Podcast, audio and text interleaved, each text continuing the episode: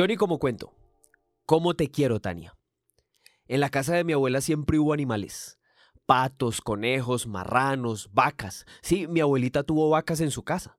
No más de una al mismo tiempo, vaca en singular, pero era raro porque la casa estaba en la ciudad, no era una finca, no era un rancho con patio campestre, no, la casa de mi abuela está en el barrio Galán de Ibagué.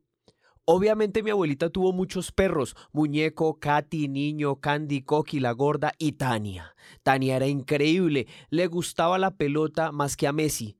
Era imposible quitársela, Tania era muy avispada. Cuando tenía una pelota, la escondía debajo de la cama y cuando yo quería agarrar la pelota, ella se acostaba tratando de taparla para que yo no la viera. Tania y yo estábamos siempre para el juego, no parábamos. Tania llegó accidentalmente a la casa. Era la perra de unos familiares de unos vecinos, ni siquiera era de los vecinos. La primera vez que la vi estaba flaca, fea, llena de pulgas. Tania me regaló una sonrisa. Me acuerdo de que mi abuelita se pasó toda la tarde en el lavadero matándole pulgas y garrapatas. Mi abuela llenaba una coca de agua hasta la mitad, agarraba los insectos y los iba ahogando en el agua. La técnica era infalible y así se expulgaron a todos los perros de la casa. Tania era alegre porque tenía colores vivos, era como amarilla, medio zapote y muy ágil. Alguien dijo una vez que tenía rasgos de pastor alemán, aunque no era tan alta. Tania siempre sonreía. En la casa de mi abuelita, Tania empezó a engordar. Engordó mucho. Tanto que una vez se le inflamaron las tetas y terminó pariendo una camada de criollos horribles. Se murieron todos, menos uno. Le pusimos la pantera rosa porque era flaco era hijo de Kazán, un perro de mi tía Luz Miriam. A la pantera rosa lo mataron los parásitos. El día en que se murió le salió una lombriz larga y amarilla. Mi abuelita guardó la lombriz en un frasco con alcohol, no sé para qué. A lo mejor quería descrestarnos con el último testimonio de vida que le salió por el culo a la pantera rosa. Tania parió muchas veces. Cuando estaba en calor, mi abuelita la amarraba, la vigilaba mucho y yo no podía jugar con ella. Eran días largos para los dos, pero yo iba a visitarla. Tania me miraba con ganas de que yo la desamarrara, pero nunca lo hice. No quería que mi abuelita se llenara de perros. A pesar de no soltarla para irnos a jugar, Tania seguía sonriendo. El tema se complicó cuando mi tío Alfonso llevó a Coqui.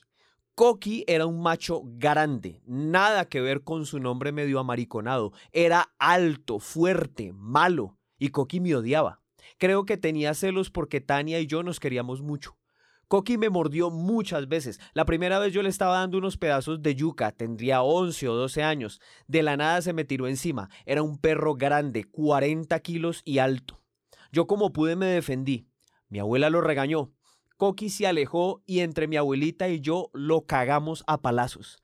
La escena se repitió muchas veces. El ciclo era el mismo. Tania entraba en calor, Coqui se ponía celoso, yo iba a visitar a Tania, Tania me sonreía, Coqui me mordía y después yo le pegaba.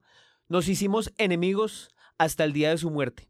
A Coqui nunca lo odié. Lo habría podido envenenar, le habría podido abrir la cabeza con el asadón de mi abuelo, nunca lo hice. Coqui me habría podido matar, me habría podido morder el cuello, me habría podido comer la cara entera, nunca lo hizo.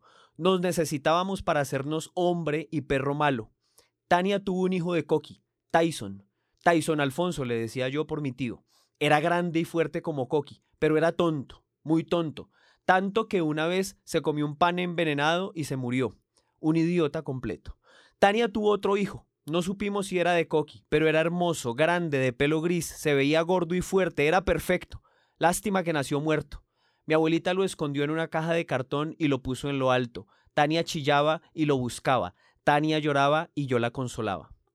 Tania no tuvo más hijos. Empezó a oler a feo. Ya no jugaba como antes. Ya no era rápida. Era gorda y torpe. Sonreía pero cansada. Abuelita, Tania huele a feo. Tania tenía una peladura enorme en la vagina. La peladura se le volvía más grande con el tiempo. El abuelo le hacía baños con hierbas. Una tarde lo vi echarle agua en los genitales. Se veía doloroso, pero Tania chillaba pasito. Era muy valiente. La enfermedad avanzó. Tania no quería jugar, pero siempre se ponía contenta cuando me veía. Tania nunca dejó de sonreír, ni siquiera la mañana en la que el olor fue más insoportable que nunca y mi abuelita dio la orden. Yo le toqué la cabeza. Le dije gracias, pero no lloré. ya iba a tener tiempo para hacerlo. El abuelo improvisó un collar con un lazo de los marranos. Tania se perdió por las escaleras con mi abuelo llevándola. ¿Cómo fue abuelo? ¿Cómo lo hicieron? Por varios años la historia fue la misma. Un mulero le pegó un tiro en la cabeza y la enterré en la calle del amor. Cuando el abuelo se enfermó años después, me dijo una tarde de jueves, no hubo disparo a Tania, no estaba el mulero. Tuve que ahorcarla con el lazo. Yo lo miré y comprendí la situación. ¿Qué hizo Tania, abuelo? Me batió la cola y nunca dejó de sonreír.